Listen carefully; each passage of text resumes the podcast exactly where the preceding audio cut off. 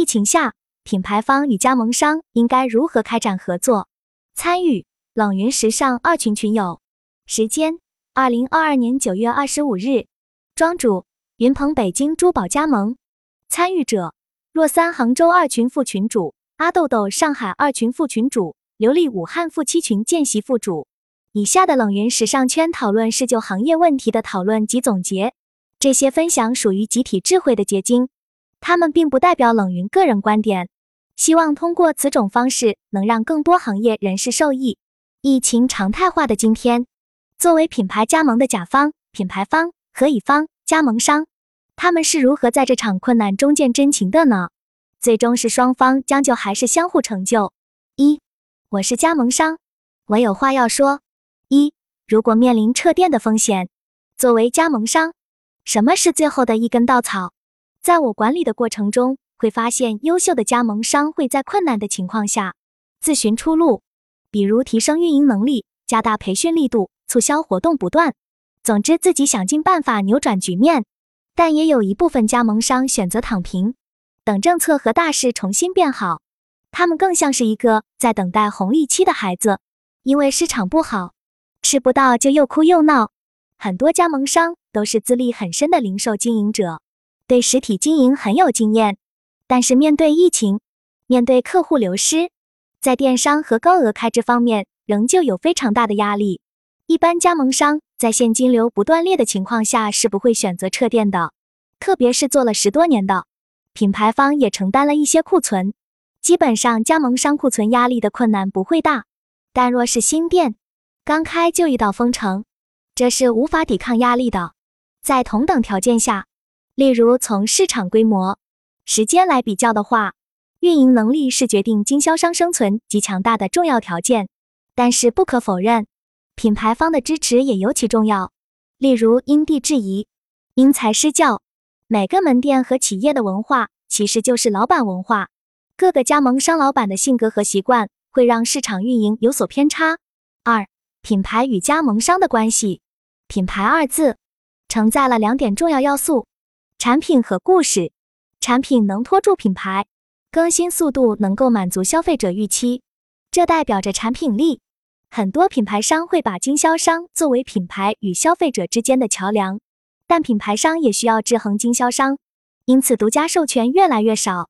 而经销商为了不受品牌的制衡，往往又同时会代理其他品牌，两者都是又相互需要但又相互掣肘的关系。对于经销商来说，品牌是自己的依赖，加盟经销商通常都是因为品牌的系统和标准化让人不操心才会加盟。经销商加盟是看自己实力选择的，实力弱的选择门槛低的品牌，实力强的会选一二线品牌。他们基本是不看品牌文化，而是考虑好不好卖，公司的政策给的好不好，能不能挣到钱。同时，区域保护是经销商看重的一个点。三，市场环境不好。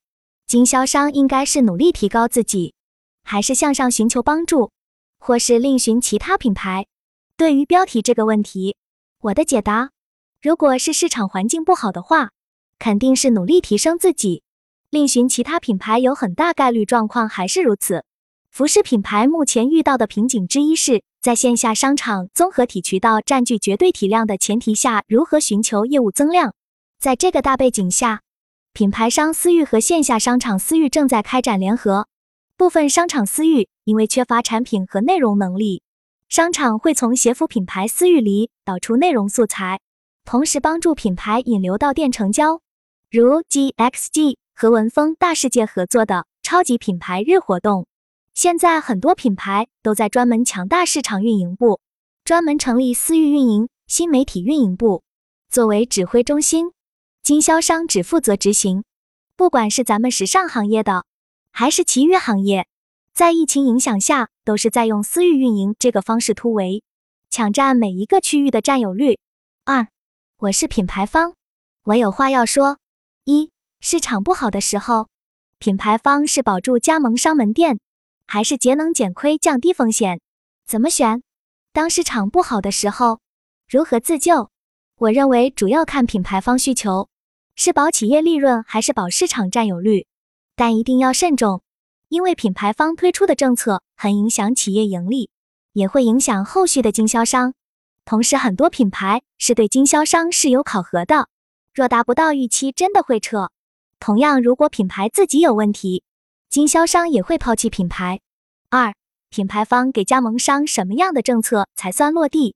终端就是人、货、场，但是有些品牌是依靠配货制来盈利的，政策不能影响核心利益，所以很多时候就会出台一些不落地的政策。云有流利之前服务的很多经销商们，非常在乎品牌后期宣传能不持续进行，还有对于市场的营销优惠支持。经销商通常最喜欢的是批发价格的政策，这跟利润有关系。大家都喜欢品牌方给的促销力度好，吸引客户做活动。三、为保住门店数量，是发展母品牌还是发展子品牌？因为政策会影响到企业的盈利状态。品牌为了能保住市场，增加盈利，有些品牌就搞出了所谓子品牌的加盟战略。搞子品牌，无论是上市公司还是一般企业，在市场占有率、店面和盈利状态上都可以带动企业总体表现的提高。一般新的子品牌主要是为了挽留一些觉得老品牌老化的顾客，和迎接新一代的消费者，拓展新客群。副线产品通常比主品牌更年轻。价格也更有优势，但是风格会比较独特。但是子品牌势必会消耗掉一部分原有加盟客户，而且子品牌也对母品牌带了巨大的风险和经营的压力。三、双向奔赴，甲乙双方的共同需求。一、如何打造并维护一个双方信赖的关系？我们企业常说聚是一团火，散是满天星，即要求归属，也要求个人有成长。用加盟的关系来理解这句话，就是品牌特别希望加盟商也能成长，这样才能让双方有良好的彼此对等的关系。彼此互相需要，就是要彼此有信任，彼此相互信任。如果只是一方需要另外一方，那只能叫依赖。现在品牌和加盟的痛点之一，我觉得就是害怕过分的依赖对方，这样过度依赖会被理解为有一天被对方制约。谁都不想被对方撤走，但与此同时，大家又都特别希望对方非常依赖自己。我觉得这样的合作是不利他的，也不长久的。二，乙方对甲方的期待，现在很多加盟商期待的是品牌能带着加盟商一起打市场，毕竟品牌本身的实力是大家选择加盟的原因之一。把品牌方内容、营销流程、产品线的引流、转化、裂变策略设计好。随后带着大家一起干，这个对于经销商最实在。品牌能够把市场部的事干了，作为加盟商就更有方向，知道该怎么干，干什么。比如品牌方组织线上团队，专门做运营，经销商直接引流和私信成交。现在经销商都如同困兽，斗不了智也斗不了勇。三、俱乐部形式能不能在加盟体系中良性开展？如何运作？对于这点，我举个例子，豫园集团有一个 U Club，针对国内十店以上加盟商的一个俱乐部。进入俱乐部，所有开店费用减半，享受每年的年会邀请，定期出去旅游参观、学习等权利，并且加盟的都是大客户，自己内部也能有效交流。不过我感觉他们现在还没有挖掘出潜在的用处。其实早年间的特斯拉群就带出了意想不到的效果。因为特斯拉的充电麻烦，所以出门旅游的车友就会联系所在城市的车友了解信息。也因为早期发售的特斯拉不便宜，也聚合了一部分用户，渐渐就形成了类似校友的一个圈子。未来汽车的私域也有类似的功能。